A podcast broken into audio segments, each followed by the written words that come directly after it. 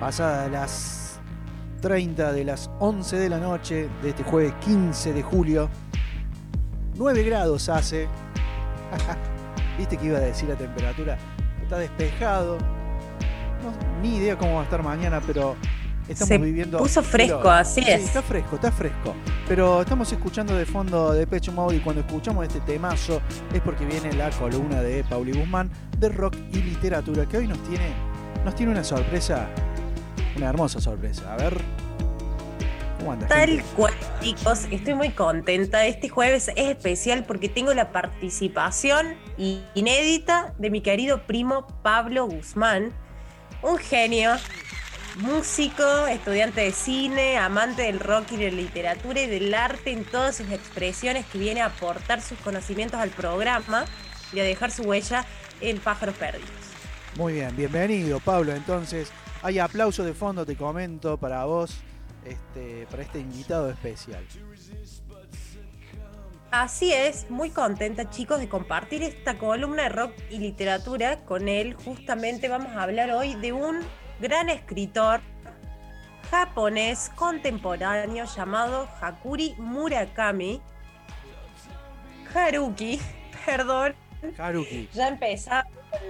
Haruki, así. Hakuri siempre le dije, así que Bueno, pero son esas Eh, revelaciones que se dan, ¿viste? Es como cuando Sí, uno toda sí, la sí. vida piensa que es de una forma, pero en realidad es otra. Pasa, pasa en la vida. Es la vida Siempre lo nombré mal y lo seguiré haciendo muy probablemente, igual que Como otros escritores. Bueno, que el señor pudiera decir Guzmán bien, o sea, tampoco. claro. O con Z o con S. Tal Oh. cual. Bueno, este escritor es un- genio, un escritor contemporáneo que fue nominado al Nobel muchas veces, pero todavía no lo ha ganado, pero está ahí, cerquita de ganarlo. Yo creo que, que prontamente lo va a ganar. La verdad es que es muy bueno, eh, es muy criticado también. La mayoría de sus libros hablan de temáticas muy profundas como la soledad y las ganas de ser amado. Sus personajes son muy profundos y el nivel de detalle y ritmo que tienen sus obras es notable. Es un escritor, la verdad que muy interesante de leer, fanático de la música, por eso lo traemos hoy al programa. Tiene 72 años, no me acuerdo si lo dije. Eh, no, no, fuera del aire, creo que lo habías nombrado, pero sí, está bueno. Fuere- Perfecto. Bueno, eh, él cuenta en uno de sus libros que su vida la llevó al revés del, del resto del mundo. Él empezó casándose, después trabajando y por último estudiando. Mientras trabajaba, él siempre escribía, siempre trataba de, de hacerse un momento para la escritura y para escuchar música. Uno de sus primeros trabajos fue en una disquería donde tuvo la oportunidad de descubrir que el jazz era una de sus gran- grandes pasiones realmente. Ajá. Al igual que la escritura y la lectura, grandes pasiones, de hecho es una persona muy solitaria, no le gustan mucho las reuniones sociales, tiene dos amigas, una de sus amigas es su esposa y uno que otro conocido o amigo que frecuenta de vez en vez porque no es muy asiduo, digamos, de, las relaciones sociales. Eh, bueno, él escribía en una mesita de noche en, cuando empezó a trabajar, después con el tiempo pudo fundar su propio bar, donde él, se llamaba El Gato Pedro, el bar, Ajá. eh, donde él exactamente escribía también a la noche cuando podía y ahí pasaba en jazz. Se dio el placer de, de poder gestionar eso y escribir. Luego tuvo éxito con sus novelas y no tuvo que trabajar más en el bar, cerraron el bar con su esposa y se dedicó enteramente a la escritura. Pero para llegar a eso, eh, trabajó muy duro, de hecho era una persona que dormía poco, que se alimentaba mal, que no hacía deporte y que fumaba muchísimo. Una vez que su vida da un salto, cambia, eh, rotundamente, empieza a dedicarse 100% a la escritura, deja de fumar y empieza a correr 10 kilómetros por día durante años. Empieza a tener una vida muy saludable Ajá. y una rutina que comienza a las 4 de la mañana, luego 6 y 8 horas de trabajo, de escritura. A la tarde se dedica a correr, a hacer ejercicio o nadar. Y por la noche a escuchar música y leer. Eso metódicamente cada día, la comida y sus gatos, una de sus grandes pasiones que estuvimos hablando hoy con Pablito también de, de este gran escritor. Bueno, más o menos eso para presentarlo hoy. Ahora le voy a dar lugar a, a Pablo. Muy al genio. Sí, sí. Ahora le doy el lugar para que él continúe, ¿sí? Pero por favor. Un placer. Ahí se están acomodando, se están pasando como si fuera la cinta de capitán. En un partido de fútbol se pasan los auriculares y se hace cargo ahora Pablito. Hola, buenas noches. Buenas noches, querido Pablo. ¿Nos escuchás bien vos? Perfecto. Bien. Alto y claro. Alto y claro. Bueno, voy a hablar de dos novelas de Murakami que en lo particular me han gustado mucho. La primera de ellas es Tokyo Blues, que es una novela escrita en el 87 y que técnicamente catapultó a la fama de Murakami. Gracias a esa novela, Murakami se hizo reconocido internacionalmente. La novela es de carácter realista, algo muy particular dentro de Murakami porque es un escritor que tiende a escribir de forma fantástica, surrealista, y esta novela en ese sentido es la excepción. Tokyo Blues habla sobre un joven llamado Toru Watanabe que se encuentra en un aeropuerto y escucha una canción de los Beatles, Norwegian Good, que es del Rubber Soul.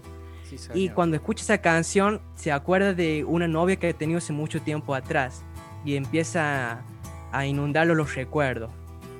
Y a partir de ahí comienza la historia de Tokyo Blues, que es una novela romántica que trata temas como la soledad, el abandono, muy propios de Murakami.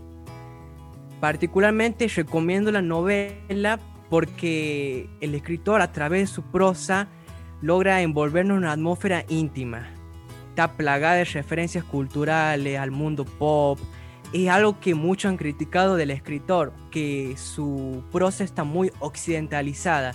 ¿A qué quiero decir? Es que tiene mucha influencia de norteamericano. Él ha leído a John Irving, a Scott Fitzgerald, y se nota cuando uno lo lee.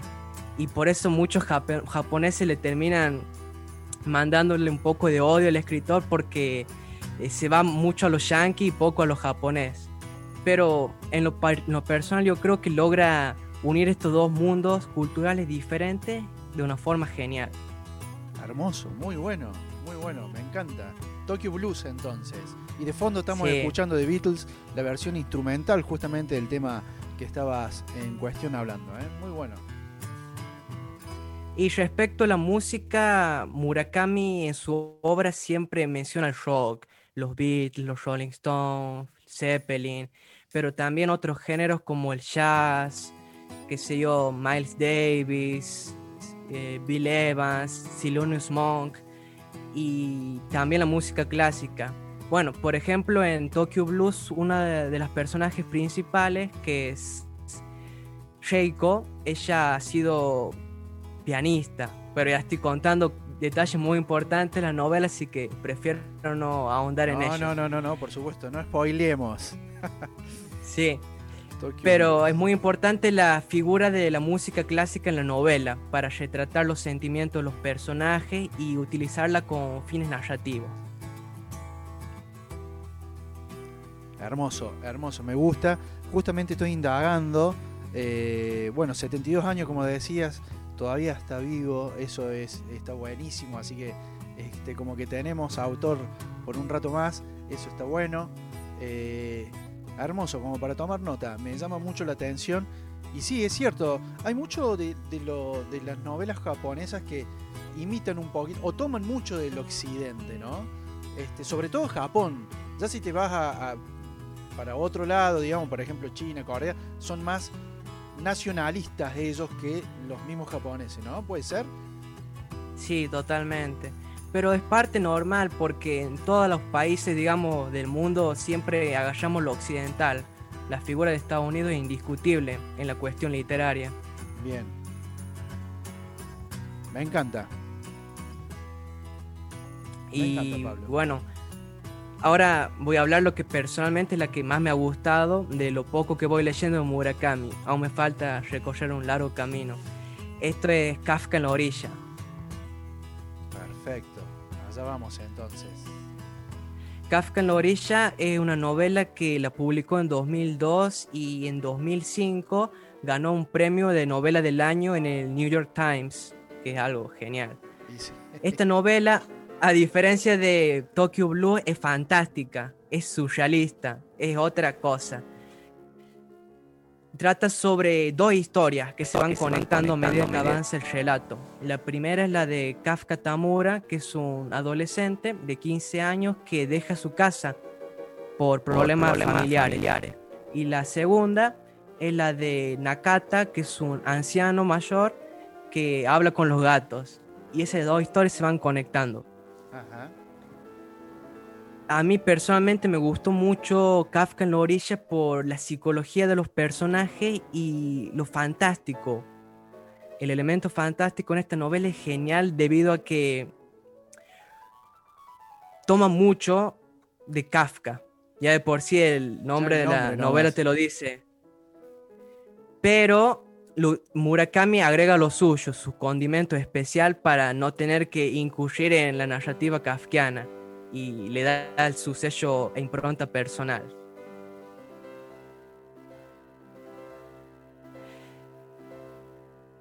Me encanta. Es eh, bueno, es una de las una de las grandes novelas que tiene también este, este autor, ¿no es cierto? Eh, Totalmente. ¿Cuál te gusta más de las dos? vos dijiste que esta, ¿no es cierto? Pero sí. ¿por qué esta?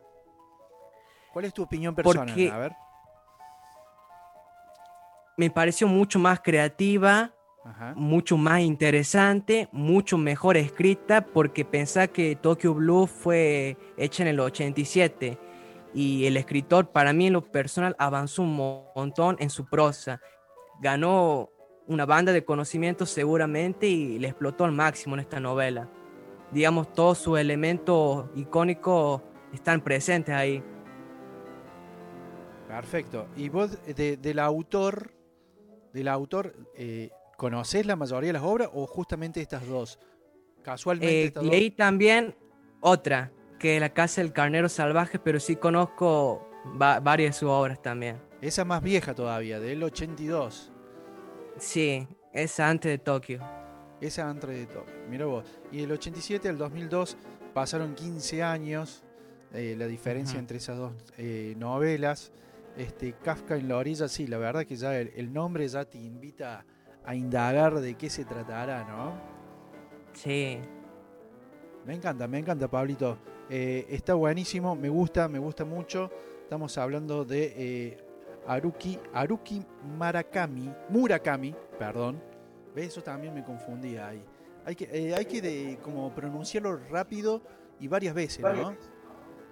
Sí, sí. No es tan difícil. No, Murakami, Murakami. Una vez que lo lees y lo, y lo hablas, porque viste, está eso de la aprehensión, digamos, este, una vez que lo lees, hablarlo y decirlo ya te queda más, ¿no es cierto? Sí, sobre todo con los nombres japoneses, las ciudades, los personajes. Bien, me encanta, me encanta. Muy bueno, muy buena, muy buena sección, muy buena, muy bueno lo que has compartido, cosas como para tener en cuenta. Eh, dos novelas de, una, de un autor eh, japonés eh, muy importante, 72 años tiene, está vivo, así que eso está buenísimo. eso está buenísimo porque quiere decir que nos va a regalar seguramente más obras. Quiero leer un fragmento de Kafka en la orilla, que es del primer capítulo, que en lo personal ya te engancha y te condiciona para continuar. Además, es impresionante. A ver. Y tú en verdad la atravesarás, claro está, la violenta tormenta de arena metafísica y simbólica, pero por más metafísica y simbólica que sea, te rasgará cruelmente, la carne como si de mil cuchillas se tratase. Muchas personas han derramado allí su sangre, y tú, asimismo, derramarás allí la tuya, sangre caliente y roja, y esa sangre se verterá en tus manos, tu sangre y también la sangre de los demás. Y cuando la tormenta de arena haya pasado, tú no comprenderás cómo has logrado cruzarla con vida. No, ni siquiera estarás seguro de que la tormenta haya cesado de verdad. Pero una cosa sí quedará clara, y es que la persona que surja de la tormenta no será la misma persona que penetró en ella. Me encanta. Un fragmento de una de las novelas el gentil Pablo nos está compartiendo, Kafka en la orilla.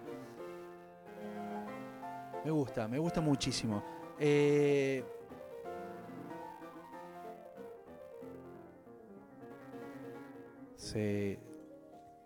Acá estamos, acá estamos, la verdad que excelente la intervención de Pablito sobre este gran escritor japonés. ¿Le gusta la radio, muy interesante.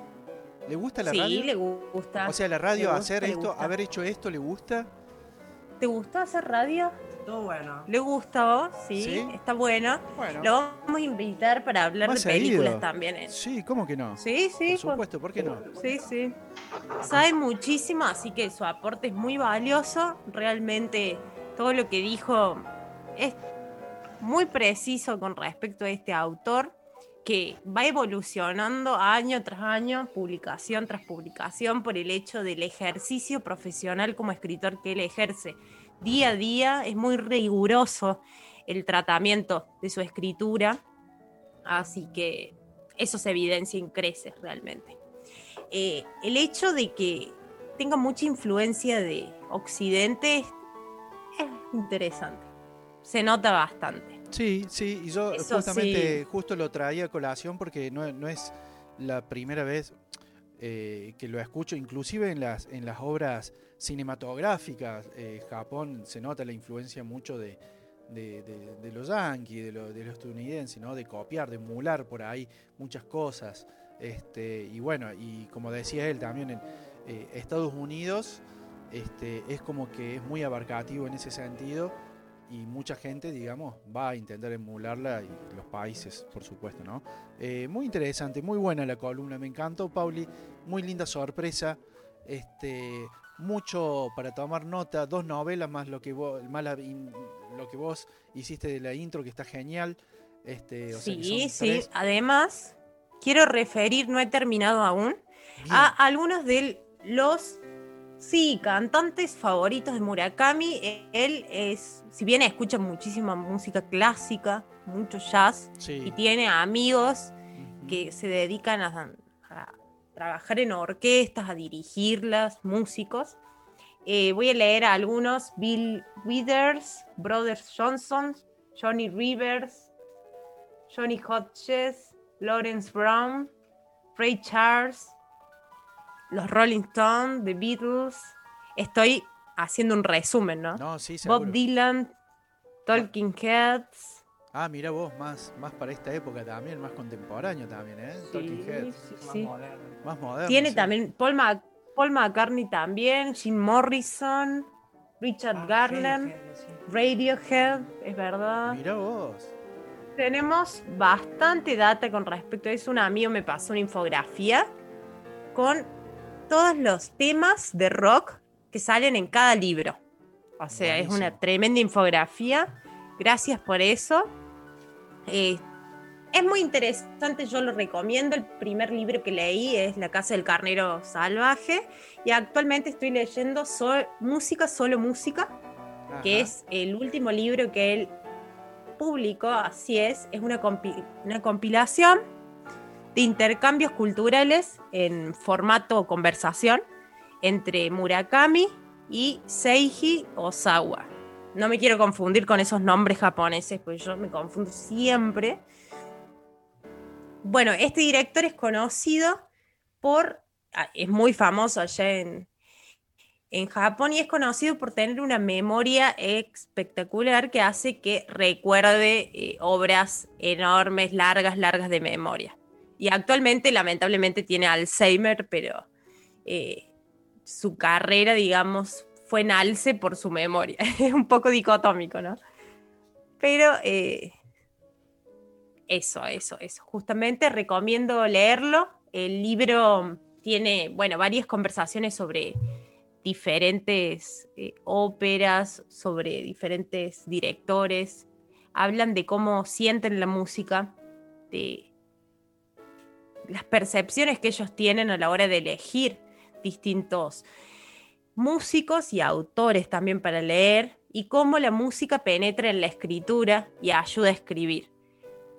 ¿Sí? Hay un capítulo que para mí es muy interesante que habla sobre la relación de la escritura con la música, donde subrayé algunas frases que me parece interesante leerlas, que dice Murakami, escribir ficción ha mejorado mi oído de una forma natural.